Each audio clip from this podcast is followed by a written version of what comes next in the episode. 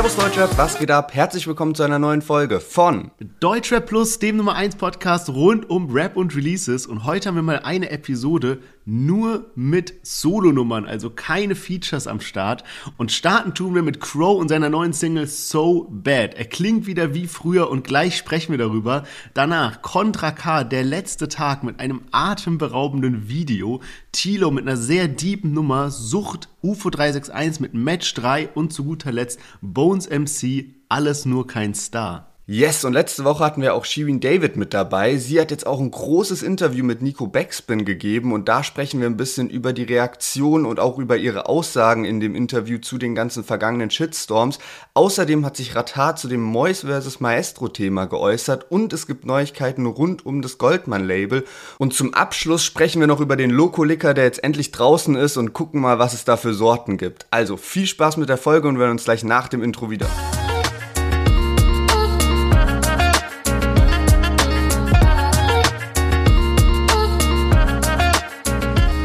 Dass ihr alle eingeschaltet habt. Mein Name ist Lennart, ich bin hier mit Sherwin. Herzlich willkommen zu unserem Deutscher Podcast. Und yes, der Sommer ist da, die Festivalsaison geht los und deswegen wollen wir ein bisschen über das Heroes Festival sprechen. Eins der größten Deutschrap-Festivals überhaupt. Und das Heroes Festival ist damals ganz klein gestartet an einem Standort. Mittlerweile sind die echt groß geworden. Es gibt mittlerweile vier Standorte, sodass man wirklich von überall aus Deutschland auch die Möglichkeit hat, zum Heroes Festival zu gehen.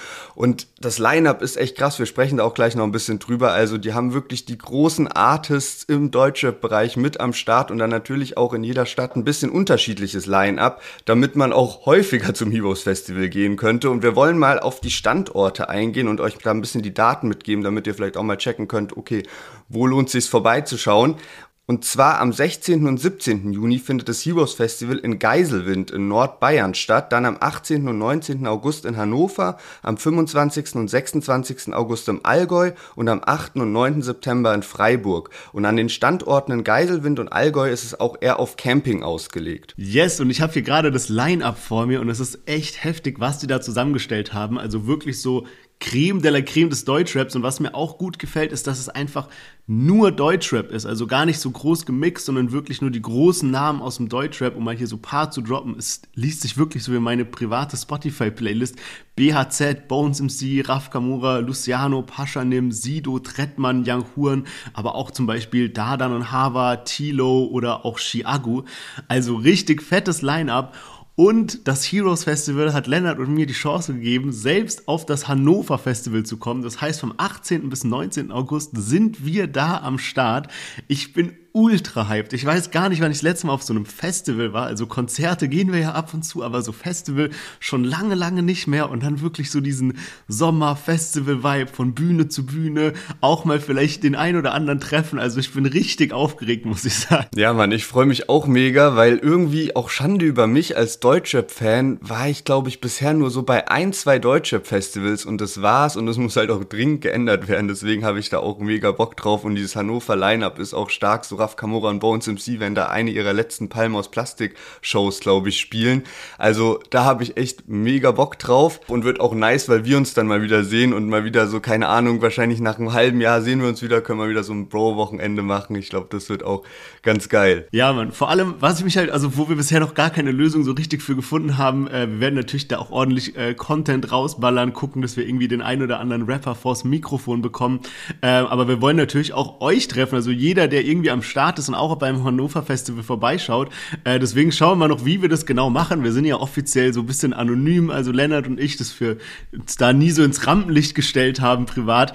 Aber ich, äh, wir werden da auf jeden Fall eine Lösung für finden und ich bin richtig hyped, weil es ist auch, es ist so oft passiert, wenn ich mir diese Künstler angucke, wie oft habe ich dir so Privatvideos geschickt, zum Beispiel von so einem Young Huren Konzert und so immer dazu geschrieben, so, ey, den einmal live und sowas, weißt also ja, ich bin so hyped, man, richtig geil. Ja, und ich habe auch gesehen, dass Kitty Cat im Line-Up ist, die ja unser erstes Interview war. Vielleicht kann man auch mit der Backstage mal ein bisschen quatschen und so und sich nochmal so austauschen und vielleicht sogar Interview-Termin Nummer zwei besprechen. Die kommt auch gleich nochmal vor, Kitty Cat, da kommen wir gleich zu.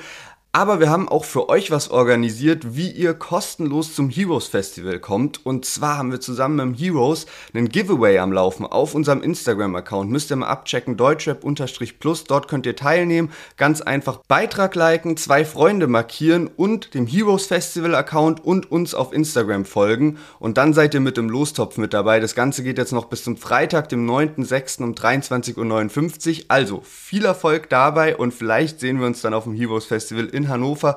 Aber ihr könnt natürlich auch einen ganz anderen Standort auswählen. Also es bleibt euch überlassen, wie es am besten für euch ist, wo ihr am besten hinkommt. Yes, genau. Natürlich viel Glück bei dem Giveaway. Aber egal wie das ausgeht, würden wir uns natürlich riesig freuen, einige von euch dann beim Hannover Festival zu sehen. Also checkt auf jeden Fall mal hier das Heroes Festival ab.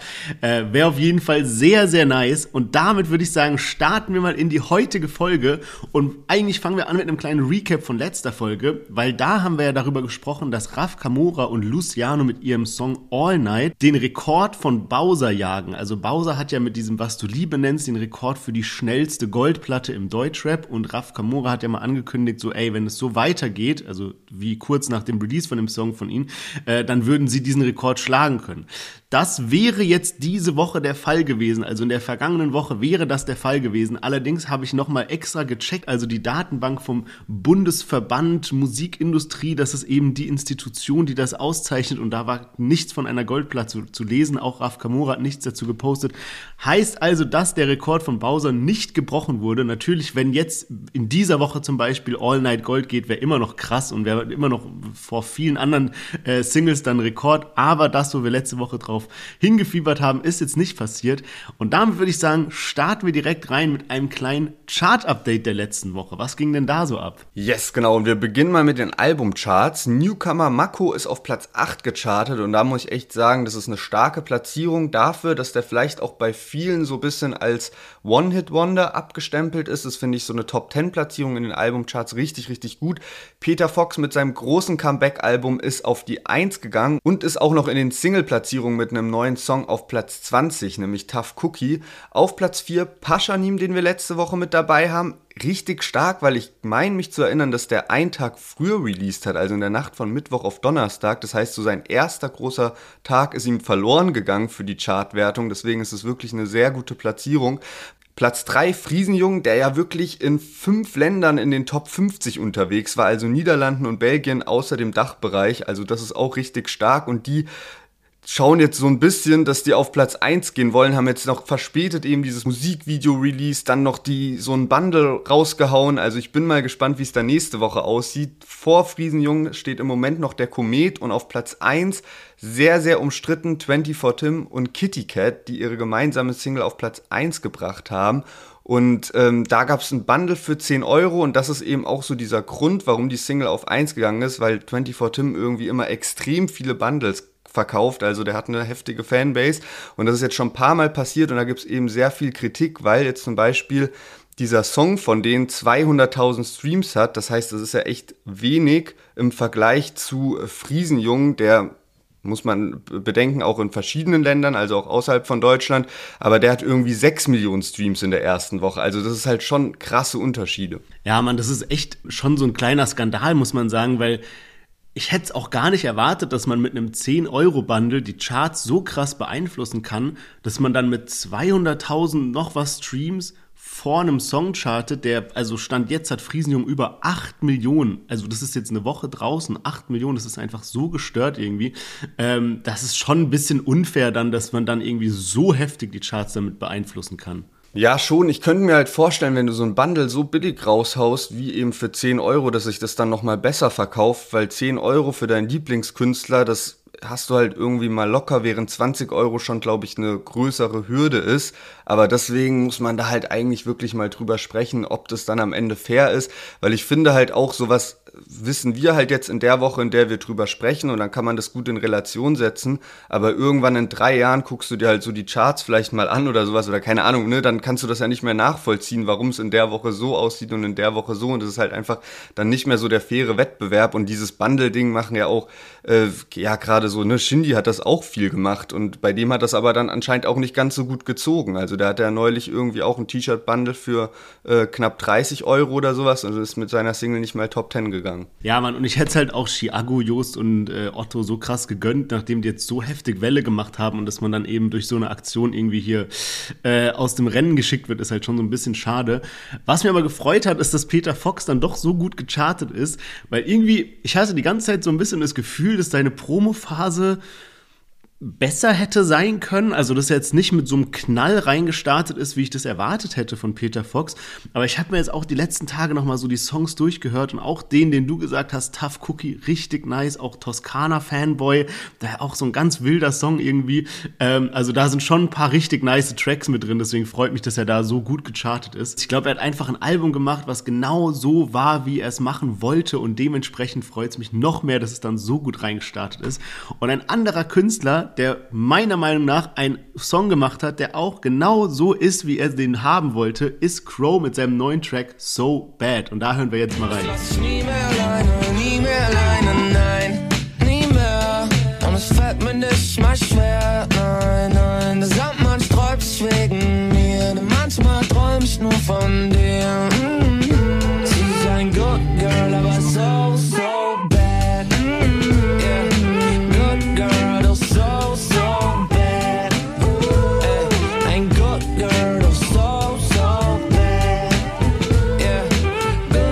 Yes, Crow mit seinem neuen Track So Bad. Und vor zwei Tagen ist sowas Weirdes passiert irgendwie.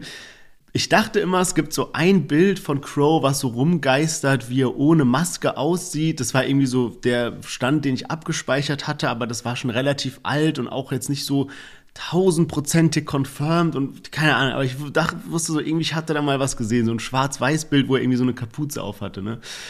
Und ähm, irgendwie, ich war so zu Hause, hab so gechillt, auf einmal krieg ich so eine Nachricht von Instagram, so, ja, Crow geht live, ja. Und ich so, okay, gut, hab mir fast noch nie in meinem Leben so ein Insta-Live ange angeschaut, aber bin dann mal draufgeklickt. Und dann war da Crow in einem Auto mit einer Freundin slash Künstlerin, die, glaube ich, auch an dem Song jetzt irgendwie mitgewirkt hat. Die hat irgendwas in irgendwie das Intro eingesungen oder so. Und dann hat er halt im Auto, sie ist so gefahren und er hat so gefilmt und er hat dann die ganze Zeit den Song so auf Repeat, auf Repeat, auf Repeat geballert und hat immer so voll mitgerappt die ganze Zeit. Und ich weiß nicht, ist nur so meine Vermutung, irgendwie, er war so ein bisschen auf Modus, bisschen angetrunken, was weiß ich, der war so richtig so am Durchdrehen damit. Und dann nimmt er so sein, sein Handy und das, die Fensterscheibe war unten und auf einmal filmt er so raus in den Spiegel rein und macht wie, wenn er so in den Spiegel so shooten würde, so eine Handbewegung. Und auf einmal sieht man Crow. Und ich so, hä? Was? Und also er hatte zwar so eine ganz, so eine ganz kleine Sonnenbrille an, aber man hat halt so sein ganzes Gesicht gesehen. Er hatte so kurze blonde Haare, ein schlankes Gesicht oder kurze blondierte Haare, ein schlankes Gesicht. Und ich so, hä, was, was ist gerade passiert, gell? Und hab so gar nicht gecheckt. Ähm, und in diesem, in diesem Stream, der hatte auch gerade angefangen, da waren, glaube ich, 3000 Leute zu diesem Zeitpunkt, ja. Und ich bin so auf mein Leben nicht klargekommen und es haben dann auch gar nicht so viele Leute da reingeschrieben. Also ich hab's gar nicht gecheckt. Auf jeden Fall habe ich jetzt nochmal im Nachgang geschaut und so bei Google halt eingegeben, irgendwie Crow ohne Maske. Und anscheinend gibt es mittlerweile doch einige Bilder davon. Ähm, vor allem, weil er mit ähm, Till Schweiger so einen Film gedreht hat und dann war da irgendeiner, der sich so mäßig im Gebüsch versteckt hat und Fotos gemacht hat, während Crow dann so seine Panda-Maske abnimmt und mit ihm spricht. Und der sah tatsächlich so aus. Also Crow jetzt in dem Livestream sah nochmal so ein bisschen anders aus, weil der hat halt diese kurzen blondierten Haare und auf den Bildern im Internet hat er eben so etwas längere, äh, noch dunkle Haare und hat auch so, sein Bart war so ein bisschen so, so ja, jetzt nicht rasiert, sage ich mal, sondern so ein bisschen drei Tage Bart verwurschtelt und jetzt war er eben so, so ein bisschen äh, frischer rasiert, sage ich mal, aber trotzdem voll wild irgendwie. Ich bin in dieser Sekunde gar nicht drauf klargekommen und dachte mir dann so, ah, was habe ich jetzt keinen Screenshot gemacht oder sowas, weißt du, aber ja, voll ja. wild. Ja, vor allem bei Crow seine Anonymität über diese zehn Jahre hinweg stelle ich mir das auch so ein bisschen schwieriger vor. Okay, vielleicht am Anfang mit so Panda-Maske, die hast du mal schnell aufgesetzt, aber mittlerweile hat er ja wirklich so einen Helm. Also keine Ahnung, wie machst du das auch so bei Festivals im Backstage und sowas? Das fuckt ja übelst ab. Und so ein AK außer Kontrolle ist dann mit seinem Bandana natürlich so ein bisschen bequemer unterwegs zum Beispiel. Ne? Das, wenn du halt in die Öffentlichkeit gehst und dann ziehst du das halt einfach an. Okay, dann wissen halt die Leute, dass du AK bist, aber also so easy geht es. Aber bei Crow mit so einem Helm fällst du einfach so jedem direkt übertrieben auf und so. Deswegen stelle ich mir das ein bisschen schwierig vor, die ganze Zeit so ohne erkannt zu werden. Ja, und witzig, dass du AK ansprichst. Der ist jetzt der letzte auf meiner Liste, nachdem wir jetzt so Jan Kaffer, Küçük Fendi kennen, jetzt noch Crow, fehlt nur noch AK. Dann hat man so alle mal gesehen irgendwie. Ähm, ja, beziehungsweise bei AK hat sich das ja noch gar nicht richtig aufgelöst, so was ja, da jetzt eigentlich war mit diesem Leak. So danach gab es einfach gefühlt kein Lebenszeichen mehr. Ja, true. Also irgendwie war mein letzter Stand, dass es jetzt doch nicht AK war, sondern irgend so ein Kumpel und da habe ich dann noch so ein paar Videos gesehen, irgendwie, die das dann so angeblich bewiesen haben, weil irgendwie die Augen halt so ein bisschen anders sind. Also ich bin nicht ganz sicher, aber auf jeden Fall irgendwie eine komische Aktion. Aber was mich halt bei Crow auch so wundert, du kannst ja natürlich mal ohne Maske rumlaufen, natürlich, aber der Grund ist ja eigentlich, dass du diese Maske trägst, dass wenn jetzt zum Beispiel irgendein Reporter von einer Zeitung kommt und ein Foto von dir macht und es veröffentlicht, dann kannst du sagen, hey, löscht es mal direkt wieder, weil ich als Person bin nicht öffentlich bekannt. Es gibt diese Kunstfigur Crow, die so eine Maske hat, aber ich, mein Gesicht ist nirgendwo verbunden mit einer Person des öffentlichen Lebens und deswegen hast du kein Recht, mich zu fotografieren, weißt du?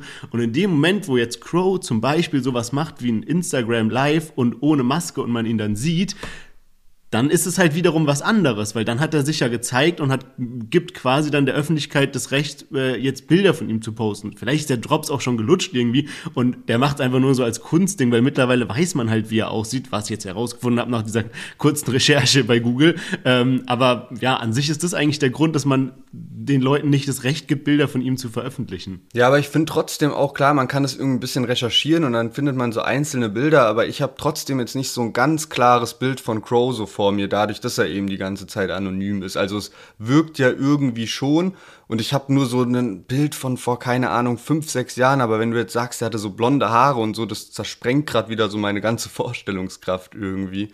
Ja, und vor allem, was ich auch witzig fand bei dieser Recherche, also es gibt so, was ich gesehen habe, gibt so drei Arten von Bildern, ja. Es gibt einmal dieses sehr alte Schwarz-Weiß-Bild, was aussieht wie so ein uraltes Facebook-Profilfoto oder sowas, wo er so eine Kapuze aufhat, ja. Also so, das ist so ein bisschen wie so ein gestelltes Foto, ja.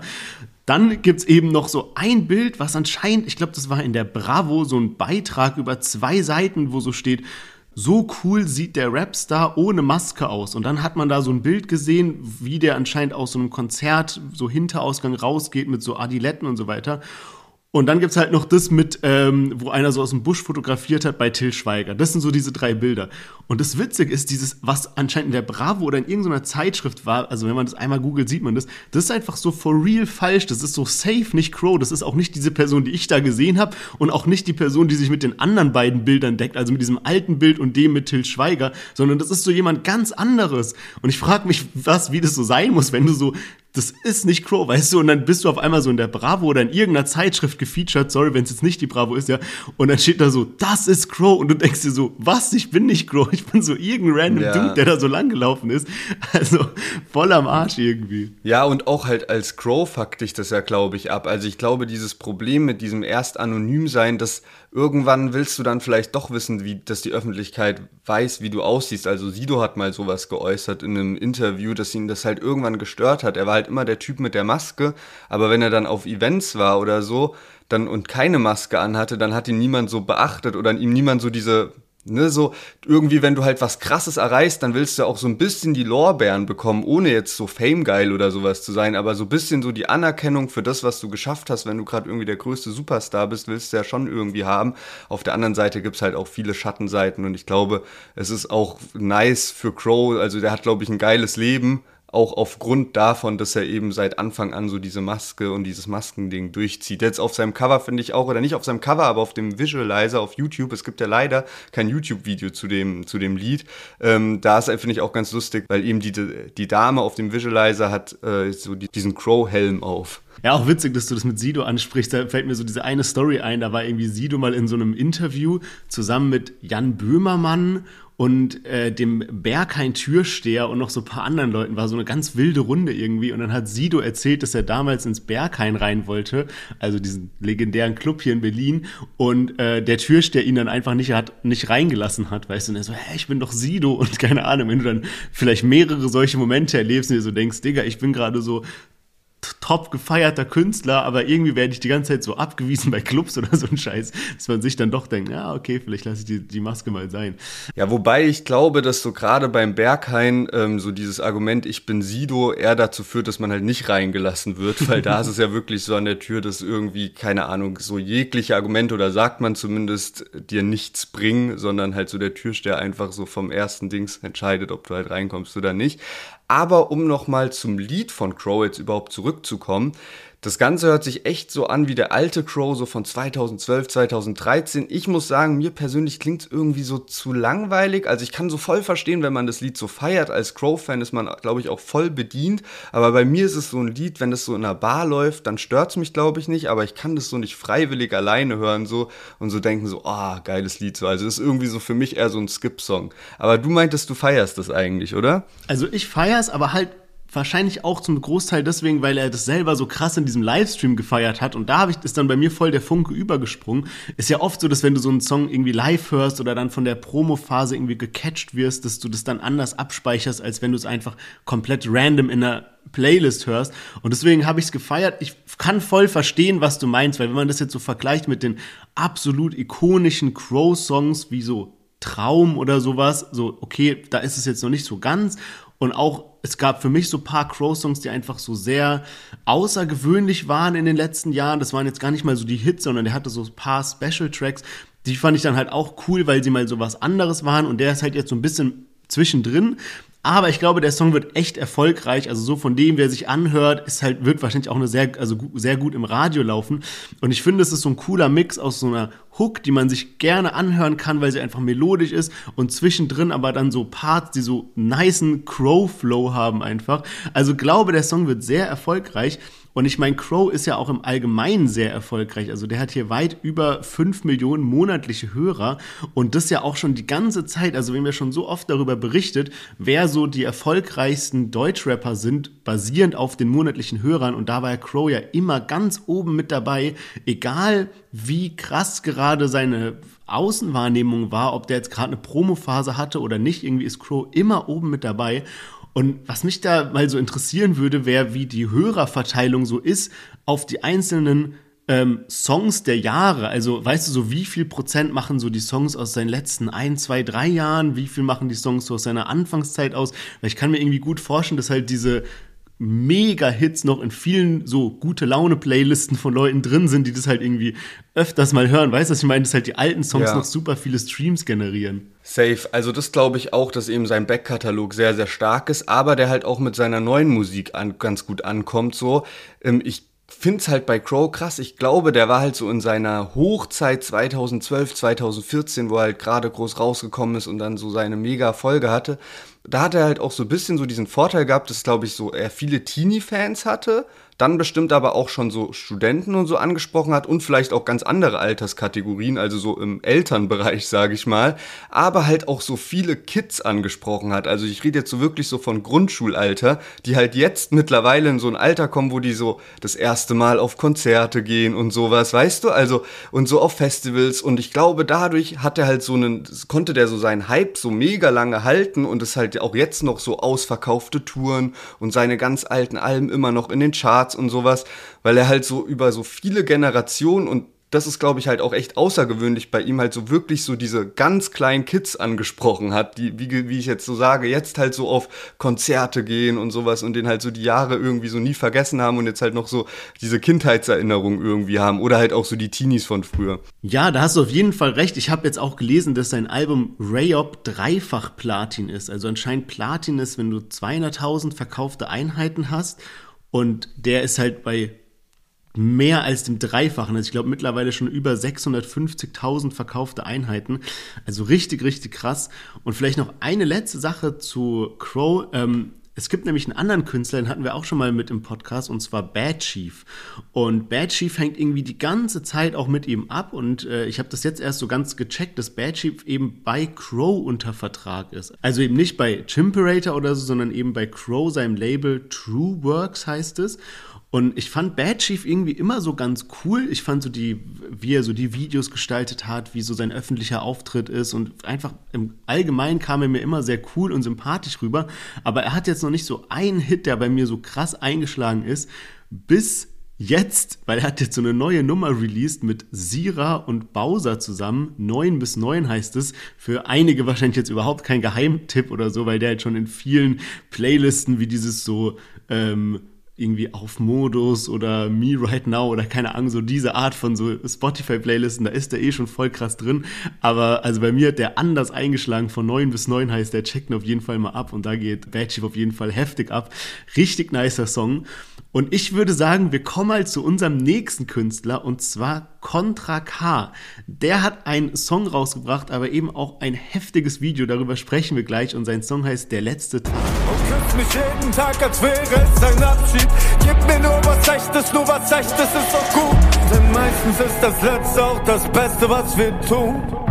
Ich fall nur noch einmal, liebe dich einmal, als wäre es der letzte Tag für uns. Wir sterben nur einmal, wir fühlen uns noch einmal, als wäre es der letzte Tag für uns. Ich fall nur noch einmal, liebe dich einmal, als wäre es der letzte Tag für uns. Yes, Contra K mit Der letzte Tag und damit ist auch gerade wieder ein neues Album angekündigt und zwar Die Hoffnung klaut mir niemand. So heißt das neue Album und da ist mir aufgefallen bei Contra K, gerade in den letzten Jahren dachte ich doch, hä, das ist doch krass, so irgendwie jeder Albumtitel ist so extrem lang irgendwie. Und dann habe ich mir mal gedacht, ey, schau das mal nach, ob es überhaupt kurze Contra K Albumtitel gibt. Und ich habe mal gecheckt, so die, die Liste an Soloalben bei Contra K. Und äh, tatsächlich nur drei von seinen elf Alben bestanden aus einem Wort. Das ist schon, glaube ich, eine extrem krasse Bilanz und was ich dann, glaube ich, noch heftiger finde, ist, dass jetzt mit dem neuen Album sind sechs Alben, die mindestens vier Wörter beinhalten. Ich glaube, das ist wirklich so dieses heftige und vielleicht auch unerreichte Level, was Contra K bedient. Ein außergewöhnlicher Rekord vielleicht. ja, auch einfach heftig, wie viel der Release, also das ist jetzt schon sein elftes Album ist, ist einfach unfassbar. Zwölftes ist das jetzt sogar. Also, ja, also stimmt, sein zwölftes Album. Also echt heftig, was der da rausballert. Und ich muss auch sagen, wir haben Contra K ja super oft hier im Podcast schon mit dabei gehabt und halt auch sehr häufig, muss man sagen, kritisiert, weil es nicht so hundertprozentig unser Musikgeschmack war und ist. Aber ich habe jetzt einfach aufgehört, Contra K so krass in diese Rapper-Schublade zu stecken und ihn halt mit so Rappern, die klassischerweise Rappen zu vergleichen, sondern halt eher in so ein bisschen so auch so rockig, ähm, äh, melodisch, motivational Music, irgendwie sowas halt. Und ich muss sagen, ist for real, weißt du? Und ich meine, klar hat der halt oft so Features mit Rappern wie Raf Kamora, aber dann sehe ich ihn halt jetzt auch eher als so den Gesangsakt oder so, anstatt jetzt so einen zweiten Rap-Part. Und mit dieser neuen Sichtweise gefällt mir der Song eigentlich ganz gut. Also es ist, immer noch nicht die Musik, die ich höre, aber ich kann trotzdem auch ein Rocksong gut finden oder sowas, auch wenn ich mich jetzt nicht als Rockfan identifiziere. Und äh, ich finde, der Song ist jetzt echt mal nice. Also da gab es andere Songs, die ich jetzt auch mit dieser Sichtweise immer noch nicht feier. Aber hier, das ist jetzt irgendwie schon so bam und dann setzt der Refrain ein und so. Dann, man hat schon so einen guten Vibe dabei, muss ich sagen. Ja, das Ding liefert auf jeden Fall Atmosphäre. Also so mein Contra K Favorite Song, so von allen, die es glaube ich gibt, war wirklich so das Samra-Lied. So die beiden zusammen tief schwarz. Das habe ich so wirklich häufig häufig auf Dauerschleife gehört. Also das fand ich echt äh, sehr, sehr krass. Und ich finde es halt einfach so bemerkenswert, so was Contra K, so, also wie der so Musik macht. Wie gesagt, ich fühle vieles nicht, können wir, glaube ich, niemals ein Album von dem so anhören. Aber ich kann auch verstehen, dass Leute das halt so feiern und sowas. Und der liefert halt auch viel Herzblut, der arbeitet ja wirklich, du hast gerade schon gesagt, also mit wie vielen Rappern der zusammenarbeitet, die man auch selbst halt feiert oder die halt auch von der, ne, ich glaube, viele haben eine ähnliche Wahrnehmung wie wir auch, dass die auch sagen so, hm, mit Contra K kann ich nicht so viel anfangen, aber der ist ja wirklich trotzdem in diesem Dunstkreis an Rappern, mit dem dann wieder extrem viele auch was anfangen können. Lass uns mal über dieses Video sprechen, weil das wirklich heftig ist, was da so mit dabei ist. Also Contra K hat er auch schon Videos gehabt, wo er sich anbrennen lassen hat und so. Und jetzt auch hier setzt er nochmal einen drauf, dass er einfach auf so einem Flugzeug, ich glaube, das ist irgendwie so Propellerflugzeug oder sowas, ne? Es steht da so drauf und das fliegt einfach was? Also das ist einfach heftig. Und dann auch noch so Szenen mit einem Leopard und so. Ja, ich habe ich hab mal probiert rauszuschreiben, was so die krassen Szenen aus dem Video sind, also die ganzen Stunts, die er macht. Und das, was du eben schon gesagt hast, das sind ja Ausschnitte von alten Videos, wo er sich selbst angezündet hat oder auch eins, wo er in so einem Eiswasser oder so einem zugefrorenen See schwimmen geht. Das ist ja das also ist äh, von alten Videos. Dann natürlich das, was du gerade erwähnt hast, dass er irgendwie auf so einem Flugzeug steht. Also so ein altes Flugzeug, was so zwei doppelte Flügel hat und so ein Propeller vorne. Und ich weiß nicht, wie er da befestigt wurde, aber es sieht so aus, als ob er einfach da drauf steht, während das Flugzeug fliegt. Dann lässt er sich von so einem Auto ziehen und steht auf der Straße, also schleift quasi im Stehen auf so einer Rennstrecke entlang, während das Auto fährt. Habe ich auch gar nicht gecheckt. Da kamen irgendwie so Flashbacks aus meiner Schulzeit hoch, wo mir irgendwie der Physiklehrer sowas von so Haftkraft und Gleitkraft oder so erklärt hat. Ich weiß, es ist so, wenn du so schnell fährst, dass die Füße dann einfach über den Asphalt leiden, vielleicht, ich weiß nicht, aber es sah auf jeden Fall wild aus. Dann hängt er an so einer Klippe, hast du es gesehen, weil er so, so ein ja, Felsvorsprung ja, genau. und er hängt so mit einem Arm da dran und rappt dann. Ähm, dann sitzt er auf einem Kran vorne drauf, dann hängt er sich aus einer Tür von einem Auto, was auf zwei Reifen, also nur auf einer Seite fährt, und dann ist er noch in einem Käfig eingesperrt unter Wasser, wo Haie drumrum schwimmen.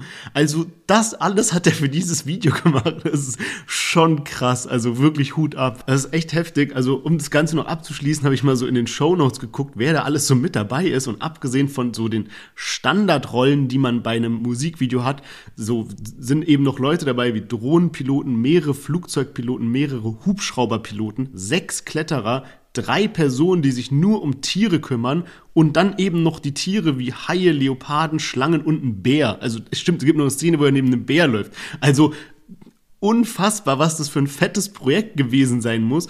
Und wen gibt's da Besseres als Spectre? Der hat das nämlich alles geleitet und da haben wir schon oft mal drüber gesprochen. Spectre damals Agro Berlin, dann eben auch äh, Rammstein ganz prominent. Dann war eben auch diese eine Sache mit Oleg Sesh. Aber ich finde, es passt wirklich gut, weil auch, worüber wir eben gesprochen haben, äh, Contra K, sein Musikstil und so weiter, ich finde, was Contra K so ganz besonders geschaffen hat, ist so einen eigenen Musikstil, den kein anderer im Deutschrap oder in Deutschland anbietet und den halt dann so zu perfektionieren. Und wenn ich mir überlege, wer das noch macht, dann ist es ganz klar auch Rammstein. Und deswegen witzig, das, also es ist natürlich immer noch so zwei Level, aber trotzdem so von der, von der Beschreibung her irgendwie. Und dann finde ich es witzig, dass dann Spectre so mit beiden zusammenarbeitet. Und ich finde, man sieht auch so ein bisschen die Handschrift von Spectre in den Videos, sowohl von Rammstein als auch von Contra Contra K, irgendwie ist so, ist es so ein bisschen zu erkennen, wenn man weiß, dass Spectre mitgewirkt hat, dass, dass es so eins seiner Werke ist. Ja, da bei dem Video wird mich echt mal auch so ein krasseres so Making-of, Behind the Scenes und sowas, da kann man, glaube ich, mehrere Teile direkt draus machen oder auch so, da würde mich interessieren, was da so die Outtakes sind bei dem Video, weil also ich finde es echt heftig, auch das, was du gesagt hast, ne, wie der da von diesem Fels hängt und sowas, so wie dann die ganze Umgebung vielleicht auch aussah, vielleicht ist so kurz darunter ja auch nochmal irgendwas, aber es sah schon sehr, sehr wild aus. Ja, stimmt. Was ich mir auch vorstellen könnte bei Contra K wäre, dass er vielleicht auch an so einer Doku arbeitet, ähnlich wie Apache, weil der macht voll oft so verrückte Sachen in seiner Story oder in seinen Musikvideos, aber wie du gerade sagst, postet dann recht wenig dazu.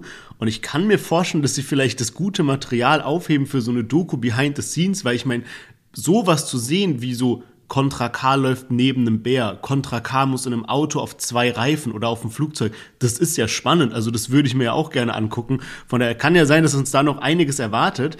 Ich würde aber sagen, wir machen mal weiter mit unserem nächsten Künstler und zwar Tilo. Tilo hat eine recht diepe Nummer rausgebracht und zwar ist seine neue Single Sucht.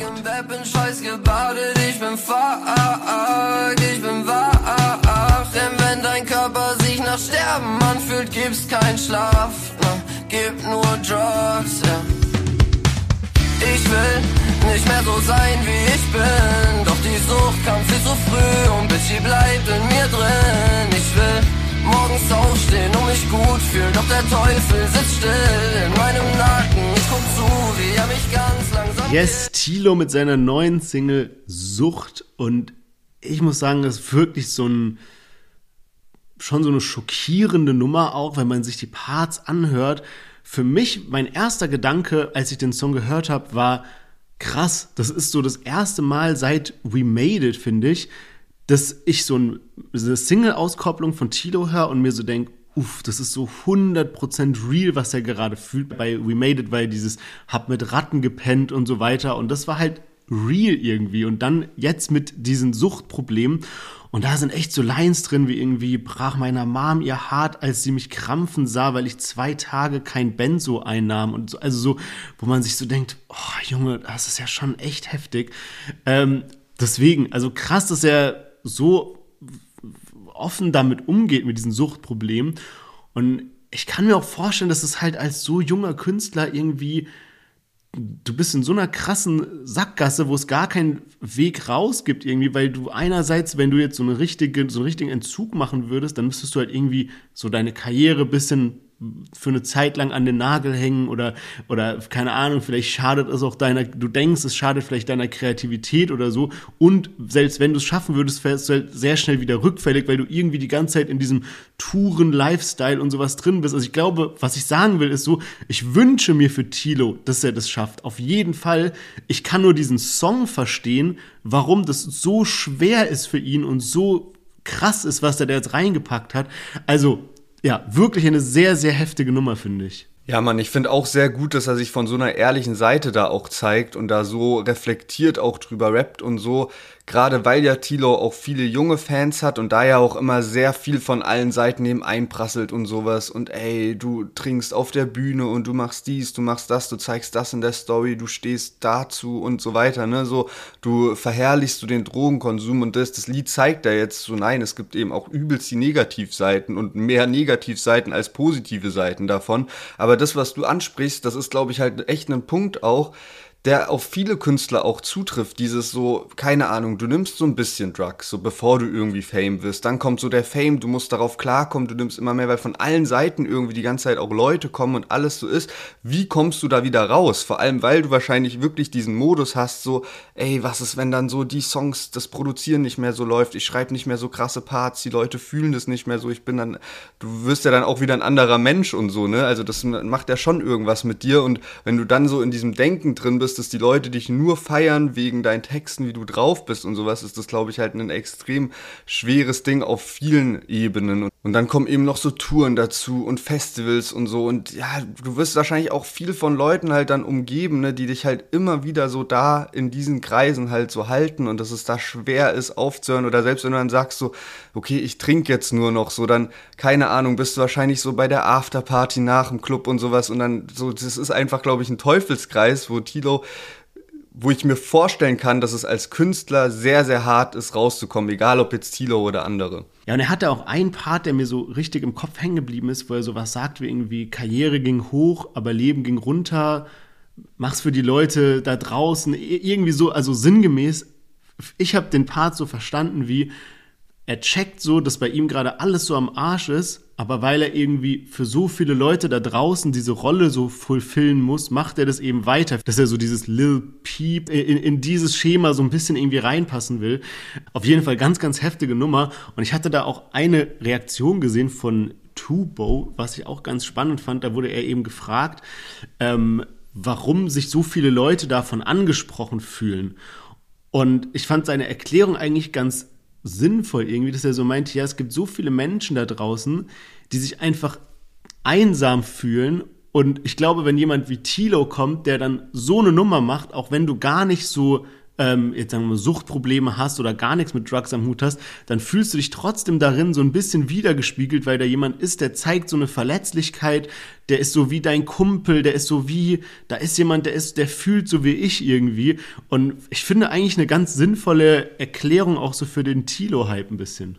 Ja, und ich finde das halt auch ganz gut so für Tilo, glaube ich mal, weil halt wirklich, ich habe ja schon gesagt, der wird von vielen Seiten auch so gebasht die ganze Zeit. Ne? Ich glaube auch mal Bones hat sich gegen Tilo so ein bisschen was Negatives geäußert. Dann so Farid versus Tilo war ja auch sehr prominent. Bushido hat sich neulich auch da so geäußert. Da hat er sogar äh, so ein bisschen dann im Vergleich über die Shindy-Line gesprochen, mit, also über diese Shindy-Botox-Line, weil Bushido meinte so, ey, ihr feiert so Tilo, der die ganze Zeit Drogen nimmt und so weiter. Und äh, bei Shindy heult ihr dann rum, wenn der sich Botox Botox spritzt, was halt so einfach so seine Sache ist und so. Und deswegen finde ich das jetzt gut, dass Tilo da einfach auch mit so einem Song halt zeigt, ey, so, ich stehe auch nicht nur in so einem, also ich verherrliche nicht nur die Drugs, sondern es gibt halt einfach so diese Seiten davon. Auch das Musikvideo ist geil, so, ne, da ist ja auch Jan Rode sein Manager als Rettungssanitäter und das ist halt wirklich so sinnbildlich vielleicht auch ein bisschen, ne, dass äh, Jan Rode immer ein bisschen aufpassen muss, so, was eigentlich so bei Tilo abgeht, so, und ihn da halt dann auch manchmal retten muss. Ja, safe. Ja, Jan Rode hatten wir auch schon vor ein paar Folgen angesprochen.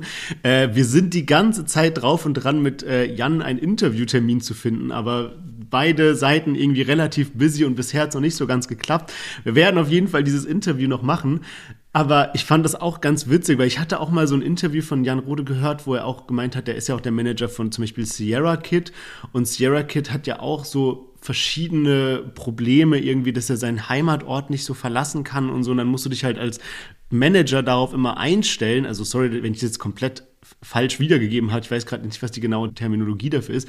Aber genauso bei Tilo stelle ich mir das voll heftig vor, wenn du so ein businessgetriebener Manager bist, natürlich ist dir das Wohl deiner Künstler extrem nah am Herzen, aber du hast jetzt einen Künstler wie Tilo, wo solche Videos im Internet rumfliegen, wie er da auf der Bühne so schwankt oder auch er selber postet ja Bilder. Letztens habe ich eins gesehen, wo er auf so einem Tisch sitzt, voll mit Lean, also mit diesen Hustensaftflaschen da, dass man wahrscheinlich irgendwie, ey, weiß nicht, also es war viel zu viel für eine Person und dass er das dann so postet und du als Manager musst ja irgendwie gucken, wie machst du das, dass du einerseits natürlich diesen Hype nicht stoppst, weil du willst ja schon auch, dass der kommerzielle Erfolg weitergeht, aber andererseits musst du auch gucken, dass dein Künstler sorry, das jetzt so blöd auszudrücken, aber am Leben bleibt oder also weißt du, was ich meine? Also der darf jetzt ja nicht so so krass kaputt gehen irgendwie. Also deswegen, Jan Rode Interview muss kommen. Ich weiß, es ist gerade ein sehr heftiges Thema, worüber, worüber wir hier sprechen. Aber genau aus diesem Grund äh, würde ich ihm gerne diese Fragen stellen.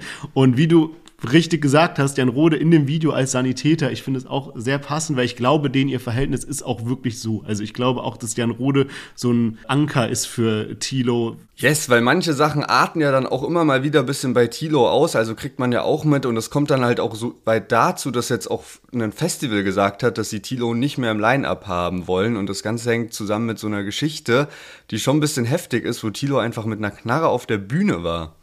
Ja, Mann, das war echt heftig. Da hatte der irgendwie, der war auf einem Konzert und hatte dann danach so auf Twitter gepostet, so von wegen so, ja, voll witzig, keiner hat gecheckt, dass bei dem Song We Made It meine Knarre mir so aus dem Hosenbund gerutscht ist und in meine ins Hosenbein runter und dann habe ich die Beine so zusammengekniffen, um die Knarre so festzuhalten, damit die nicht rausfällt. Und irgendwie hat das keiner gecheckt, hahaha, hat halt so gelacht, so, also so auf, auf Twitter mäßig, ne? Und dann hatte irgendein User das gerepostet und hat dann sowas dazu geschrieben, so, ich weiß auch nicht mehr genau den genauen Wortlaut, aber so von wegen so, ja, voll am Arsch, was weiß ich. Und dann hat Tilo zu diesem User die Telefonnummer und später auch die Adresse veröffentlicht, weil dieser User bei Tilo im Merch Shop Merch von Tilo gekauft hat. Also es war anscheinend ein Fan sogar von ihm, ja. Und das ist halt richtig wild. Er hatte dann sowas gepostet mit so Jump Him, also so von wegen so, fahrt dahin, holt den euch, hier ist die Adresse und äh, komplett eskaliert. Ich glaube, dass Thilo dann irgendwie aufgefangen wurde, vielleicht auch von Jan Rode, wer weiß. Ähm, er hat dann direkt das wieder gelöscht, hat gemeint, äh, dass es ihm voll leid tut, dass es, dass es irgendwie ausgeartet ist. Er ist so ein bisschen ausgerastet. Äh, bitte keiner soll da hinfahren, keiner soll ihm was machen. Hat dem dann auch irgendwie knapp 1000 Euro überwiesen über PayPal, was auch witzig war, weil er dann nochmal den Namen geleakt hatte sozusagen. Ähm, also wegen diesem PayPal-Screenshot. Und ähm, hat danach auch sein Twitter dann gelöscht. Er meinte halt so, ja, es geht ihm nicht gut und er ist einfach die letzte Zeit so komplett am Arsch und bitte keiner soll dem was antun. Und das war so diese eine Sache, also komplett verrückt, können wir gleich nochmal drüber sprechen. Und die andere Sache ist halt auch, dass er so gefragt wurde, warum er denn überhaupt mit einer Knarre auf die Bühne geht. Und seine Begründung war so, so mäßig, so ja, ähm, auf einem Konzert, da sind ja, sind ja eigentlich nur seine Fans, aber wenn er so eine Clubshow spielt, und das war eben eine Clubshow, dann sind da halt auch oft Leute, die ihm irgendwas Böses wollen, also die einfach nur, keine Ahnung, Club-Eintritt zahlen, um dann irgendwie irgendeine Scheiße auf die Bühne zu schmeißen oder eben seine Worte mit einer Schreckschusswaffe dann irgendwie in der zweiten, dritten Reihe zu stehen. Aber auch eine wilde Erklärung, weil das bedeutet dann ja quasi so, okay, du gehst davon aus, dass jemand mit einer Schreckschusswaffe in der zweiten Reihe steht und wenn der so schießt, dann nimmst du deine Waffe und schießt zurück oder was, weißt du? Also so, ja, schon eine wilde Erklärung. Ja, Mann, safe. Also schon sehr, sehr wild. Aber ich habe auch irgendwie so eine andere Geschichte von Tilo gehört. Ich glaube, das ist auch schon ein bisschen länger her, wo er irgendwie mit ein paar Leuten unterwegs war oder die gerade erst so kennengelernt hat oder sowas und alles cool war und die waren dann so irgendwie so zusammen am Ballern oder so und dann plötzlich haben die sich irgendwie so ein Zeichen gegeben, weil die anderen sich halt kannten und haben halt so Tilo komplett ausgenommen irgendwie. Also ja, schon heftig, was der wahrscheinlich schon alles erlebt hat, was aber natürlich in keinster Weise irgendwie erklärt, dass du so Sachen machst, weil ich finde auch so Adresse leaken von einem Fan ist halt schon krass hinterrücks auch. Ja, äh, vor allem, also wenn der dann bei dir so Merch gekauft hat, das ist halt auf so vielen Ebenen falsch.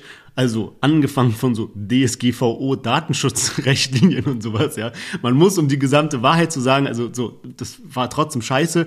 Es war dann nicht mehr die aktuelle Adresse von dem, weil der irgendwie umgezogen war oder so, aber trotzdem natürlich komplett am Arsch irgendwie. Wird auf jeden Fall Zeit, dass wir diese ganzen Sachen im Detail mal mit Jan besprechen.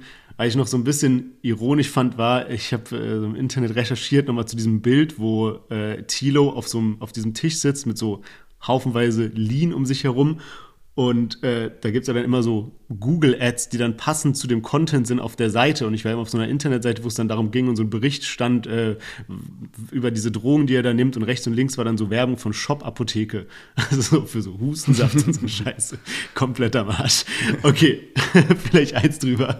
Also, war jetzt ein krasses Thema. Trotzdem, um es mal wieder aufzufangen, Falls es euch bis hierhin gefallen hat, dann denkt bitte daran, diesem Podcast eine gute Bewertung dazulassen und auf Folgen klicken, denn euer Follow bei dem Podcast pusht den Podcast in den Podcast-Chart und ihr verpasst natürlich auch keine Episode mehr.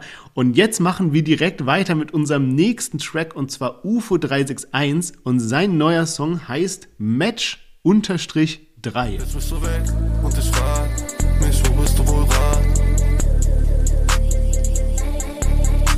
brauch ein Pack ich warte darauf, dass ich einschlafe. Wir hatten Pech dein Name ist alles, was ich noch habe. Die Bags, die ich dir gekauft hab, ich weiß, du trägst die noch. Ich denk an den Sex, ich weiß, du denkst auch dran, immer wenn Regen tropft. Wir haben von Zukunft geredet, Baby, und ich glaubte dir jedes Ja, UFO 361 meldet sich zurück, das erste Mal musikalisch nach Love My Life mit Match-3 auch mal wieder sehr, sehr außergewöhnlich. Erinnert mich auch ein bisschen an die Zeit mit Nice Girl. Das war ja damals so Nice Girl 2.0. Das fand ich auch immer sehr fancy. Oder auch, es gab ja auch Stay High 2.0, weil ich mir neulich das erste Mal nach keine Ahnung wie vielen Jahren mal wieder angehört habe. Also, jetzt immer mit Unterstrich ab sofort. Ich glaube, das ist bei UFO immer so ein Ding. Der hat dann halt so verschiedene Versionen und ähm, ich glaube, der findet es dann einfach so ästhetisch, dass er dann sagt, okay, dann nehmen wir halt jetzt so die Version und lassen dann aber auch so den, den Arbeitstitel sozusagen davon.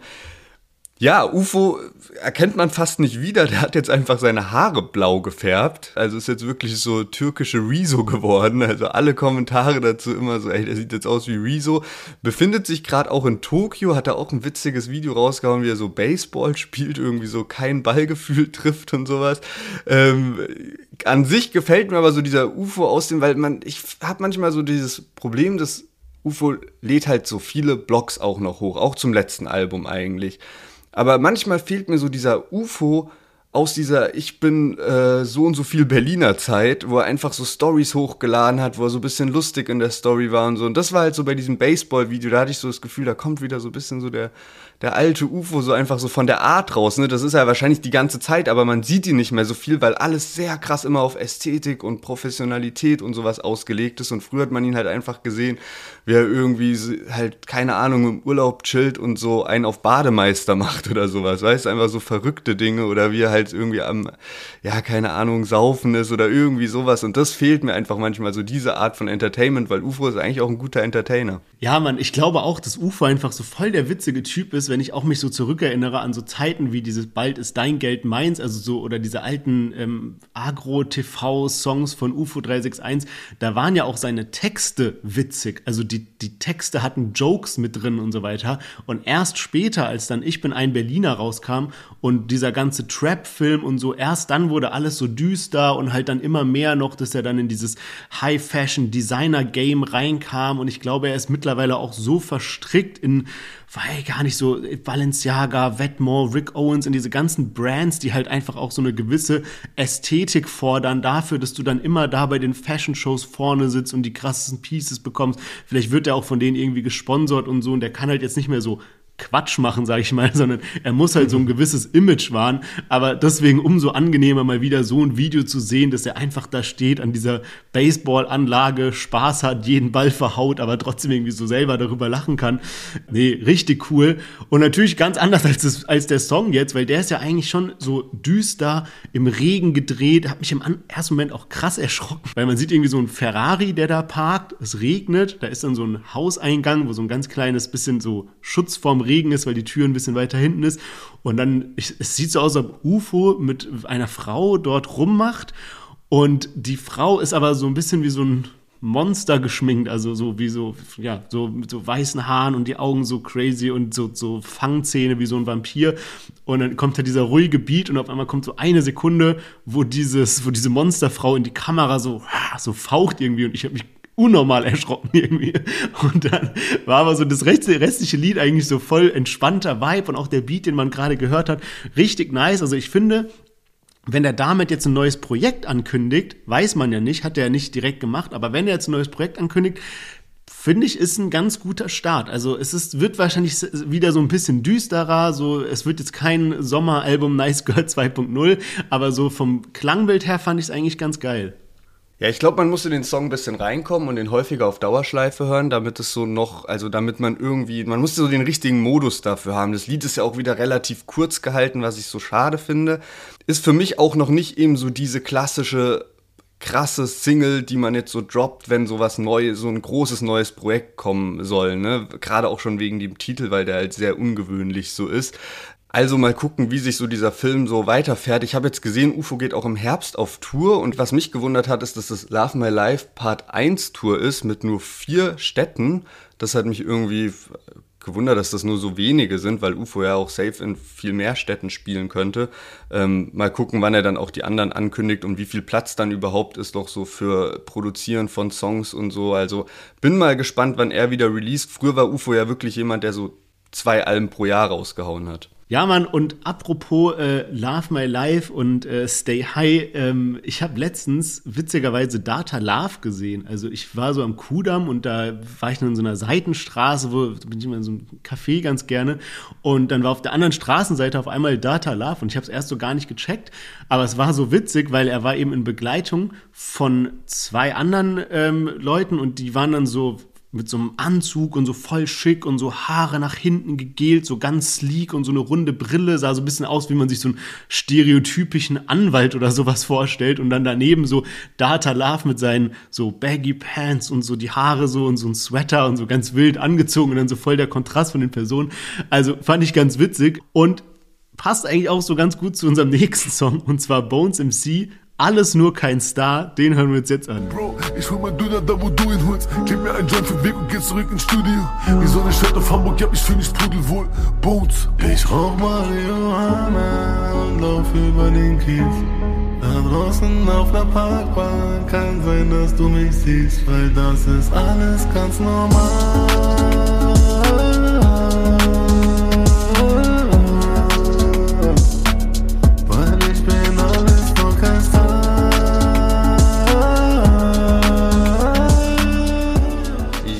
Bones MC mit seiner neuen Solo-Single Alles nur kein Star. Und es ist tatsächlich der erste Solo-Song seit Eine Pille aus dem Jahr 2021 und das finde ich irgendwie auch so das Geile an Bones.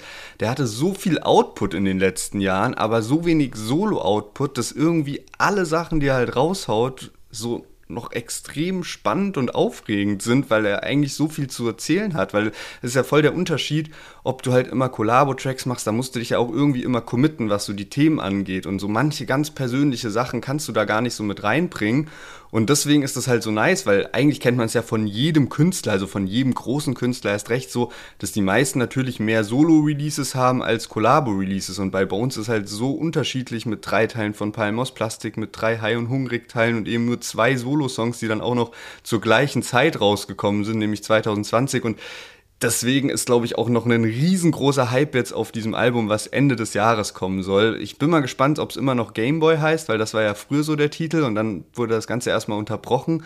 Und äh, Bones hat eben zwei Collabo-Alben dazwischen geschoben, aber jetzt 2023, Ende des Jahres, kommt die Tour und davor soll eben noch das Album kommen. Ja, auf die Tour bin ich auch richtig gespannt. Hätte ich eigentlich auch Bock hinzugehen, weil ich glaube, gerade wenn man so Bones kennt und sieht, wie viel Kreativität der in seine Musik und alle Projekte einbringt, dass dann, glaube ich, die Tour auch was ganz Besonderes wird. Ich fand auch das Tourplakat schon richtig witzig. Das war irgendwie so, so mäßig Bones und seine acht Persönlichkeiten oder sowas. Und dann sieht man ihn halt einmal in so witzig mit so seinem Hemd und dieser verrückten Brille, dann so als Gangster, dann so als, was weiß ich, ein, aus diesem Zombie-Video, was so auf Michael Jackson angelehnt war. Also ich glaube, das wird schon echt ein geiles Ding. Und ich muss auch sagen, ich fühle den Song auch echt. Der kam so raus, es war so ein ganz kurzes Ankündigungsvideo. Und ich habe das gesehen und ich habe es in der ersten Sekunde nicht gefallen. Ich dachte mir so, nee, komm, da fällt jetzt nicht drauf rein. Das ist jetzt so, ah, so inszeniert auf dieses, ich bin so krass bodenständig, obwohl, obwohl ich, weißt du, so, ich, ich laufe nur so mit meinem Rucksack und so einem Fischbrötchen am Hamburger Hafen rum und eigentlich bin ich so wie alle. Aber ich das, weißt du, so, als ob es so inszeniert ist. Und äh, dann habe ich aber so gedacht, so, ey, eigentlich ist Bones schon so einer der wenigen von den ganz Großen, der sowas bringen kann. Weil wenn ich mir so überlege, der hat zwar so fette Goldketten und so eine Rolex an, aber so seine restlichen Klamotten sind eigentlich nie Designer, sondern immer so irgendwelche Looney Tunes, Disney-Sachen, die der irgendwo auf dem Markt gefunden hat. Ich habe noch von damals, ich weiß nicht, ob du dich noch dran erinnerst, da war doch so eine, so eine Aktion, ja, okay, du erinnerst dich noch dran.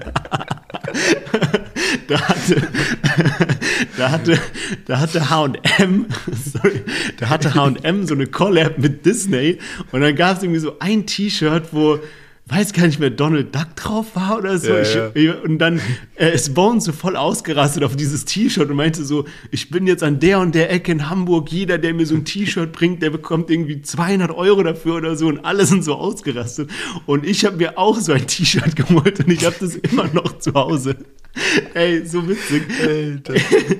Das ist, glaube ich, mietfrei in meinem Kopf für immer.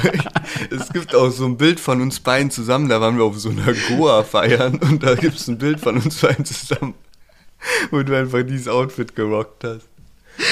Ah, ja, Bro, waren wilde Zeiten. Sorry. Okay, ganz kurz mal aus der Rolle gefallen hier. Aber nee, Mann, ey, das war echt witzig.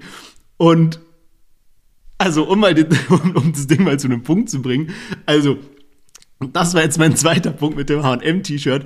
Aber auch zum Beispiel, als wir jetzt Pascal Kerouche im Interview hatten, war das wie so eine Selbstverständlichkeit, dass so alle aus so 187 Straßenbande das so reposten, weil denen ihr Bro jetzt hier im Interview war und da war gar nicht groß so mit hier abstimmen und bla bla bla, sondern so wie man das halt machen würde, wärst du jetzt nicht bekannt und dein Kumpel wäre irgendwo in einem Interview oder sowas, weißt du?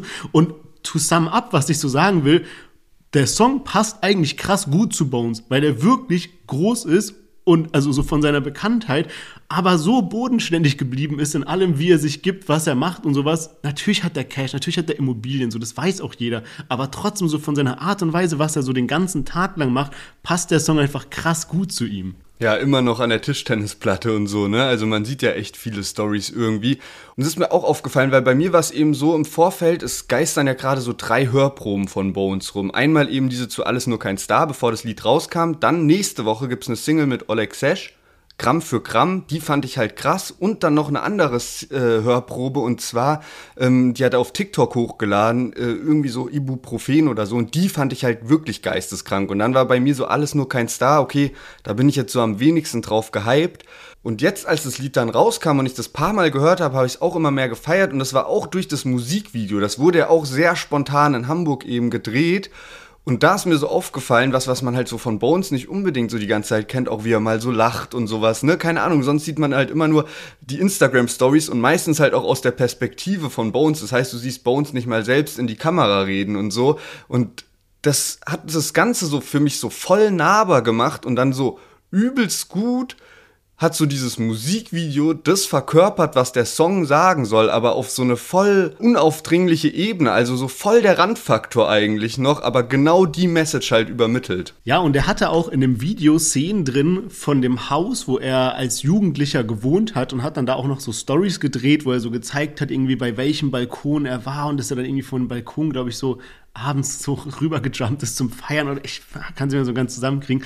Aber ja, ich meine, wenn man sich das so ein bisschen vergleicht, auch vielleicht so UFO, Bones, beide so krass berühmt, aber halt einfach andere Wege eingeschlagen. UFO eher so dieses Superstar-Leben, man weiß nie, wo er gerade ist, Mailand, Tokio, was weiß ich wo und so.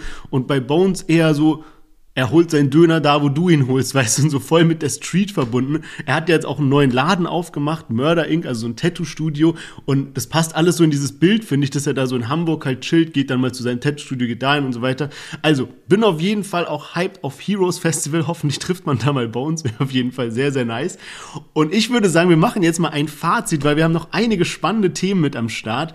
Die Songs, die wir heute dabei hatten, waren Crow mit So Bad, Contra K mit Der letzte Tag, Tilo mit Sucht, UFO 361 mit Match 3 und jetzt eben noch Bones MC mit Alles nur kein Star.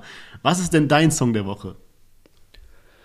Boah, gute Frage. Vielleicht tendiert es dann doch ein bisschen zu Bones, wo ich sage, okay, das Lied höre ich mir noch am häufigsten an.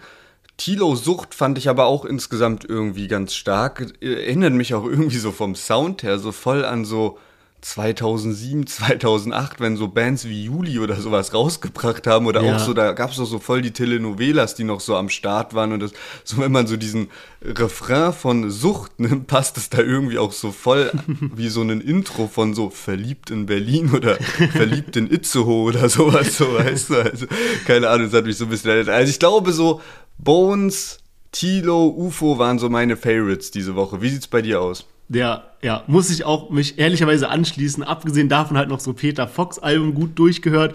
Denkt auf jeden Fall dran, auch auf Spotify abzustimmen, was euer Song der Woche ist. Ich finde es nämlich immer nice, wie viele da mittlerweile mitmachen. Man kriegt so ein ganz gemischtes Bild. Manchmal deckt sich das voll mit unserem Fazit und manchmal ist es so komplett konträr dazu. Also richtig nice. Wir lesen auch immer alles, was da reinkommt bei diesem, wie hat dir diese Folge gefallen? Da kann man ja bei Spotify so eine Nachricht schicken und wir können die dann veröffentlichen. Also wir sehen das immer alles und immer echt top Input. Auch an alle Hörer, die uns irgendwie auf Apple Podcast, auf Amazon und so weiter hören. Schreibt uns einfach auf Instagram. So, wir gehen immer die Nachrichten durch, wir sehen das alles. Also schreibt uns immer gerne Nachrichten, wenn ihr irgendwie Feedback habt, irgendeine coole Idee, whatever. Macht uns immer happy, das zu lesen. Und jetzt starten wir rein in die Themen dieser Woche und beginnen tun wir mit Shireen David. Letzte Woche haben wir noch darüber gesprochen und ich erinnere mich noch, dass es auch um ihre Skandelchen ging, sage ich mal. Und zwar um so ein bisschen zu summarizen. Sie hatte ja diese McDonalds Werbekampagne. Ähm, und hatte dann auch irgendwie jetzt so, so Bilder in einem Echtpelzmantel vor einiger Zeit gepostet. Darüber hatten wir letztes Mal gar nicht so gesprochen. Aber dann davor eben gesagt, dass sie auf Fleisch verzichtet, weil sie sich eben mit der Fleischindustrie beschäftigt hat und dass man das eben nicht unterstützen kann. Das war eben so diese, dieser eine Widerspruch. Das andere war, dass sie dann 2019, da wurde sie von, ich glaube, TV Straßensound, wurde sie bei so einer Release-Party interviewt und äh, gefragt, was sie eben so zum Klimaschutz macht. Und sie hat dann eben gemeint, dass sie jetzt so auch da für ihren AMG abgegeben hat. Und jetzt nach der McDonalds Werbekampagne gab es eine andere Sache für Need for Speed, glaube ich. Da hat sie eine Kampagne gemacht, wo sie ähm, so ein G-Klasse Verbrennerauto auspackt und hat dann eben sich damit ganz oft ablichten lassen, auch mit so einer pinken G-Klasse, die halt eben alles andere ist als umweltschützend. Und ähm, das stand halt jetzt so, ein ganze, so die ganze Zeit im Raum. Und jetzt war sie im Interview bei Nico Backspin und der hat sie eben genau auf diese Themen auch angesprochen. Also es geht im Besonderen geht es um die AMG-Geschichte, es geht um das Vegan-Sein mit dieser ganzen McDonalds-Thematik und eben auch diese Pelz-Thematik, die hatten wir letztes Mal gar nicht so richtig angesprochen.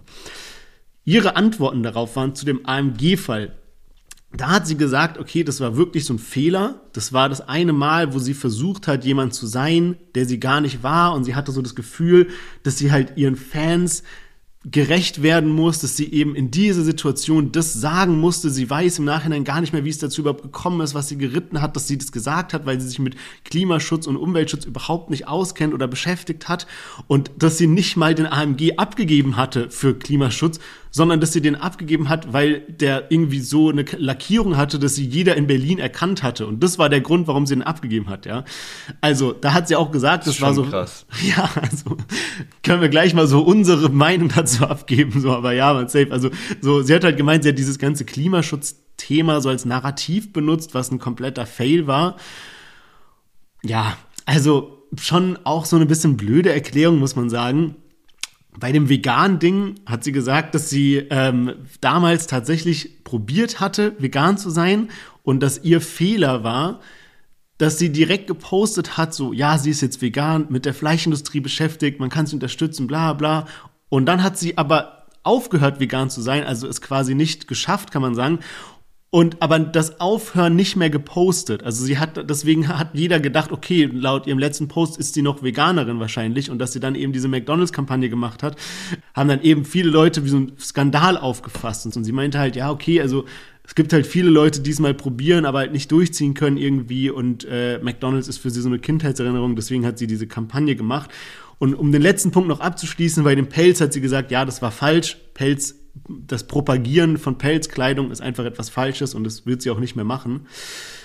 So, das waren die drei Erklärungen. Ähm, ist jetzt jedem selbst so ein bisschen überlassen, wie, wie man die einstuft, ne?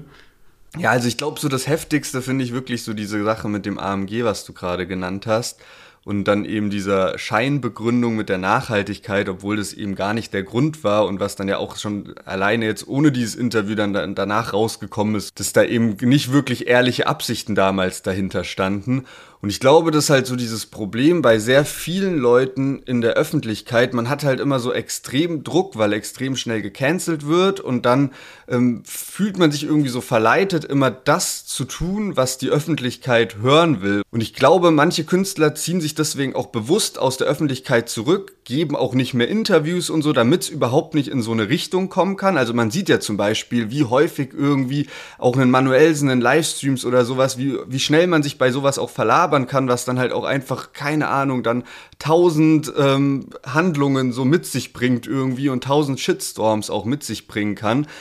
Aber manche Künstler probieren dann halt auch die ganze Zeit so den Gutmenschen rauszulassen und probieren so alles, was man macht, dann irgendwie noch so zu drehen und zu kommentieren, dass es eben so ein positives Licht auf einbringt. Und da sehe ich irgendwie halt Shirin David ziemlich krass in den letzten Jahren. Ob das jetzt so weitergehen wird, ich meine, die lernt ja auch irgendwie im Laufe ihrer Karriere ähm, dazu und das ist ja auch irgendwie alles Erfahrungswerte so. Also mal gucken, wie sich das so in den kommenden Jahren verhalten wird. Aber das hatten wir auch letzte Woche schon ein bisschen bei diesem Lächel doch mal Song so mit eingebracht, dass, ey, dieses Thema extrem wichtig ist aber die Motivation dahinter halt auch sein sollte, dass das Thema extrem wichtig ist und nicht, dass man als Person gut wahrgenommen wird in der Öffentlichkeit. Genau darum ging es auch viel in dem Interview, dass sie halt so gefragt wurde, so ob sie sich ihrer Vorbildfunktion bewusst ist. Und sie hat es dann halt oft so dargestellt, von wegen so, sie will gar kein Vorbild sein, sie, hat, sie will kein Vorbild sein, sie hat sich das nicht ausgesucht, sie hat sich nie als Vorbild so, da, so hingestellt. Aber es ist halt so eine schwierige Sache, auch so geht so ein bisschen fast in diese Thematik von Tilo, die wir vorhin besprochen haben. Wenn du halt mal so berühmt bist wie eine Shirin David, dann hast du halt eine Vorbildfunktion, ob du das willst oder nicht. Und wenn du dann halt solche Sachen sagst oder machst oder sowas, jetzt immer so dargestellt zum Beispiel, dass sie halt selber auch viel für so äh, Schönheitsoperationen steht, aber die Kinder wären ja gar nicht so dumm, dass die das dann glauben und nachmachen oder irgendwie sowas, weißt du, da dachte ich mir auch so, ja, weiß ich nicht, schon so ein komischer Vergleich irgendwie. Und es war wirklich, was ich mir so gedacht habe, Bottomline, nachdem ich dieses Interview gesehen habe, ja, da war zum Beispiel noch eine, eine Sache, die mir so im Kopf geblieben ist. Und zwar hat sie bei der McDonalds-Kampagne gesagt, ähm, sie hatte vor, bevor dieses McDonalds-Ding, dieses Monopoly, dieses äh, lieb, äh, Lieben wir und sowas rauskam, da hatte sie schon Bilder bei McDonalds gepostet, wo sie irgendwie mit ihrem Ferrari in Drive-In gefahren ist. Und dann war sie so im McDonalds in so einem kompletten Balenciaga Catsuit und hat da irgendwie so ein Filet au Fisch gegessen und so ein Hochglanz-Shooting gemacht und so. Und da hätte sich noch niemand so wirklich beschwert beschwert, aber erst als sie dann quasi die Kampagne gestartet haben und es so klar war, okay, Shirin David arbeitet mit McDonalds zusammen, da haben sich dann alle beschwert und dass sie das halt nicht so nachvollziehen kann und sowas, ja. Und dann wurde sie sogar gefragt von Nico Beckspin, was ich ganz gut fand, dass er so gemeint hat, so, aber war dieses Bild, was du gepostet hast davor im McDonalds oder wo du mit deinem Ferrari in den Drive-In gefahren bist, war das nicht auch Teil der Kampagne? Und dann hat sie so ein bisschen so rumgedruckt mit so, nee, also nee, das war da nicht inklusive, nee, das habe ich dann so gemacht, das hatte damit nichts zu tun und so. Aber es klang so durch die Blume so ein bisschen wie, ja, eigentlich schon. Sie hat das so für McDonalds vielleicht, um die Kampagne einzutüten, um den schon mal so zu zeigen, wie krass sie McDonalds in Szene setzen kann oder so. Weißt du, es war nicht random, dass sie bei McDonalds war. Es war nicht random. Sie hätte nicht dieses Bild auch in einem unbekannten Burgerladen schießen können oder sowas, ja. Und im Großen und Ganzen dachte ich mir halt so, du gehst in dieses Interview, du weißt, du wirst gefragt zu diesem veganen Ding, zu diesem AMG-Ding, zu diesem Pelz-Ding, ja da hätte man bessere Antwortmöglichkeiten darauf vorbereiten können, als die, die sie gegeben hat. Die, die sie gegeben hat, haben sie fast eher in eine schlechtere Position gestellt, als nichts dazu zu sagen. Ist meine Auffassung. Ja, und vor allem, weil ja auch dieses Interview als das erste große Shirin David Interview bei einem Rap-Portal promoted wurde und vielleicht auch für immer das einzige bleiben wird. Nochmal so zu dieser Thematik, vielleicht auch um das abzuschließen, dann was du gesagt hast mit dieser Vorbildfunktion und im Vergleich zu Tilo. Also, das haben wir ja auch in der Vergangenheit von jedem Artist schon gehört, ne? Die fangen halt an zu rappen, werden ein Star und ähm, niemand ist dieser Vorbildfunktion plötzlich gewachsen, aber dann gibt's halt irgendwie so die Möglichkeit, so dein Ding zu machen. Es gibt die Möglichkeit, sich bisschen auch zurückzuziehen oder es gibt halt die Möglichkeit, sich aber auch in so Situationen zu bringen, dass Leute dich als Vorbild halt wahrnehmen und das tust du ja in dem Moment, wenn du halt sagst, so, das und das habe ich gemacht ähm, wegen Umweltschutz. So, dann also dann probierst du ja eigentlich in dem Moment ein Vorbild zu sein, obwohl du das, obwohl das, obwohl du auch andere Möglichkeiten hättest, mit Situationen umzugehen, als dann halt die ganze Zeit immer so diese, ja, so Paradebeispiele anzubringen und dich halt so als das Vorbild hinstellen willst. Und also keine Ahnung, da muss man vielleicht so ein bisschen an der Außenwahrnehmung, wie man sich in der Öffentlichkeit gibt, wie man da so kommuniziert und so arbeiten. Aber ich würde sagen, an der Stelle gehen wir mal rüber zu Ratar. Wir hatten das neulich schon ein bisschen angesprochen. Ratar hat irgendwie so auf Instagram kurz äh, eine Story hochgeladen und so gesagt, so, ey, heute Abend gibt's ein Statement. Statement hat sich jetzt ein bisschen verschoben und so. Und ähm, ich äußere mich jetzt zu dieser ganzen Mois versus Maestro-Geschichte. Das Komische dabei war, war, dass zu dem Zeitpunkt eigentlich dieses ganze Thema schon so abgeflacht ist und Ratat sich aber so ein bisschen, finde ich, dargestellt hat, als würde jetzt so das Statement kommen, auf das jeder gewartet hat.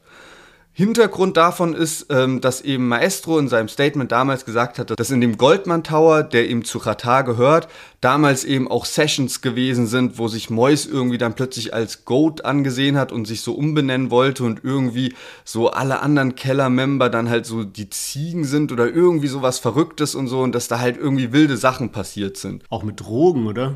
Ja, genau, also auch Drogensessions, das meinte ich damit so. Und jetzt hat sich eben Ratar in seinem Statement geäußert und ähm, hat eigentlich aber dann auch nicht viel dazu gesagt. Also das war so ein Video-Interview mit so äh, mit jemandem von hiphop.de und deswegen jetzt auch nicht so beste Quali. Also irgendwie hätte ich gedacht, wenn da jetzt so krasses Statement kommt, was so heftig angekündigt wird, ist das halt einfach so auf seinem Instagram-Channel oder auf YouTube oder sowas.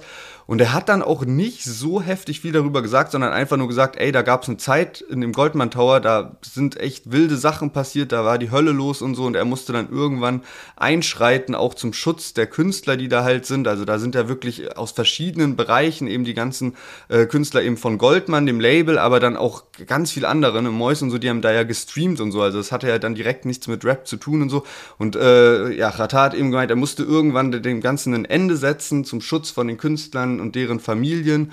Und ähm, was jetzt eigentlich so das für mich Spannende war an dem Statement ist, dass es Goldman so als Label nicht mehr ganz so gibt. Das Label ist ja auch ein bisschen auseinandergefallen in den letzten Jahren und dass Rata jetzt gar nicht mehr auf der Suche ist, so neue Artists so zu suchen, sondern ähm, er diesen Goldman Tower dafür verwenden will, ähm, die, die, Räumlichkeiten, die es dort gibt, zu vermieten. Also irgendwie so für, das ist dann Coworking Space, Studios, also da ist ja alles vorhanden. Das ist ja ein krasses Gebäude und das will man dann irgendwie so für, ja, so circa 200 Euro, hängt wahrscheinlich ein bisschen damit ab, was man da vermietet, will er das eben an alle möglichen Leute da die Möglichkeit geben, dass man sich da einmieten kann, Sachen machen kann. Auch so für den Underground plant er da so ein paar Projekte, also für Leute, die vielleicht noch nicht so viel Budget haben und so. Also Bin mal gespannt, was da kommt und ist wahrscheinlich auch ein notwendiger Schritt, den er gehen muss, weil Ratar war ja jahrelang auch als jemand bekannt, der eben jeden von der Straße gesigned hat und so. Und dieses Image ist in den letzten Monaten ein bisschen gebröckelt, eben auch durch die ganzen Abgänge von Mero, Raiz, Enno und so weiter und so fort. Ja, safe. Und auch so Leute wie zum Beispiel SSIO releasen ja auch gar keine Musik mehr irgendwie. Also die sind ja weiterhin, denke ich, bei Alles oder Nix auch gesigned. Also das bleibt ja bestehen, so die, die, die Sache. Ja, stimmt. Stimmt. SSIO ist ja bei alles oder nix. Stimmt. Trotzdem kommt nicht mehr so viel Musik raus. Ich kann mir auch vorstellen, dass es aus so Business-Perspektive irgendwie leichter und skalierbarer ist, wenn du jetzt so einen Turm hast, voll mit Aufnahmestudios und du vermietest die einfach auf so Stundenbasis und es gibt ja super viele Newcomer-Rapper und alle möglichen Künstler, die vielleicht Ratar kennen und wenn das dann gut läuft, dann hast du den Tower immer ausgebucht und kannst darauf so ein bisschen optimieren, als es du probierst, so Rapper zu sein und dann bricht es auseinander und dann ist da irgendwelche vertraglichen Schwierigkeiten und und und. Vielleicht macht der so halt echt irgendwie einfacher und schneller ein bisschen mehr Geld. Wer weiß. Ja, das Statement hatte ich mir auch so ein bisschen mehr erhofft. Ich dachte mir auch so, ey, ey, wenn du schon so einen Goldman Tower hast, so wie kompliziert ist es, dich so vor so eine Kamera zu setzen, gescheites Mikrofon einen schönen Spotlight auf dich zu richten und dann so ein Statement rauszuhauen, weil dieses Livestream-Video war echt ein bisschen komisch. Der kam auch, glaube ich, so eine halbe Stunde zu spät oder so. Also, ja, war, war, war, war ein bisschen sonderbar. Aber gut, jetzt wissen wir auf jeden Fall ein bisschen mehr. Und ich würde sagen, wir kommen zu unserem letzten Thema von heute. Und zwar Luciano hat seinen neuen Drink rausgebracht. Loco Liquor. Ähm, soll jetzt gar nicht so werbemäßig kommen, weil da gibt es eine ganz spannende Info, Info dazu. Wir hatten ja noch vor ein paar Wochen gerätselt, was es denn sein wird, weil Luciano hatte eben schon die Seite promoted, wo aber noch nichts zu sehen war und Loco Liquor konnte man schon irgendwie darauf schließen, dass es was Alkoholisches ist. Dann war die zweite Information, dass er eben von Rick Ross so ein Shoutout bekommen hat und Rick Ross ist ja dick im, weiß gar nicht, Prosecco-Game, Tequila-Game und so und ich hatte erwartet, dass sowas in der Richtung kommt, also so ein, weißt du, so ein bisschen teurerer Alkohol, wie zum Beispiel Karneval von Raf Kamura und Bones MC oder so, weil für mich ist Luciano halt bekannt dafür, dass er viel Tequila trinkt und ich dachte, sowas in der Art kommt jetzt irgendwie raus. War jetzt nicht der Fall, sondern es kommt ein sogenannter Ready-to-Drink Alkoholmix. Das ist anscheinend die offizielle Produktbezeichnung. Es gibt drei Geschmackssorten, Wodka, Acai, Wodka Pink Grapefruit und Whisky Cola. Also das sind dann so Dosen, wo eben diese Mixgetränke drin sind. Ähm, ich bin so ein bisschen skeptisch, muss ich sagen, wie das ankommt, weil man das ja bei Shirin David gesehen hat und da ist es von meiner Wahrnehmung her eher gefloppt. Also mit diesem extra dirty. Grund dafür kann sein, dass du eben halt deine kompletten jungen Fans ausschließt und ja, man muss halt wissen, also keine Ahnung, es muss halt am Ende auch noch schmecken irgendwie. Ich glaube, es ist so eher so ein schwieriges Produkt so ein bisschen, weil es gibt halt dann auch so Jackie Cola zu kaufen von der Marke, die man schon kennt. Äh, man muss sagen, Luciano hat da auch mit einer Whisky-Marke zusammengearbeitet. Stork Club Rye Whisky heißt es. Und die kosten irgendwie so 20 bis 30 Euro für eine Flasche. Also da ist schon anscheinend was ganz Gutes mit drin. Was ich aber jetzt spannend fand, war, dass die Firma, die das produziert für Luciano, also die diesen Loco Liquor herstellt, ist dieselbe Firma wie die, die den Dirty herstellt und auch den Extra Dirty. Deswegen bin ich so ein bisschen, mm, ich also so jetzt nur meine subjektive Meinung. Ich habe Dirty probiert, ich habe die alle durchprobiert. Ich muss sagen, mir hat zum Beispiel so Brati, so fand ich ganz lecker. Dirty fand ich einfach nicht lecker, hat mir nicht geschmeckt, ja. Und deswegen bin ich ein bisschen skeptisch, wie jetzt der Loco Liquor ankommen wird. Also die machen auch Loco Juice und so, ne, ist so eine Firma hinten dran, die das eben alles machen. Und äh, ja, bin ja bin ein bisschen skeptisch. Ja, vor allem, weil der Loco Juice Weiß ich nicht ganz genau, kann auch sein, dass ich da falsch liege, aber jetzt auch nicht so krass durchgestartet ist, hatte ich das ja. Gefühl. Also bei Carpi oder auch Shirin Davids hat man ja schon Schlagzeilen dazu gehört und gelesen, aber jetzt bei, beim Loco Juice nicht so krass. Ich habe bei Luciano in der Story gesehen, da hat er so ein bisschen so die Hintergründe erklärt und ihm war es irgendwie wichtig, ähm, ein Mixgetränk auch für Frauen auf den Markt zu bringen, weil er meinte, da gibt's halt nicht so viele Möglichkeiten, was die ganzen Mädels trinken können.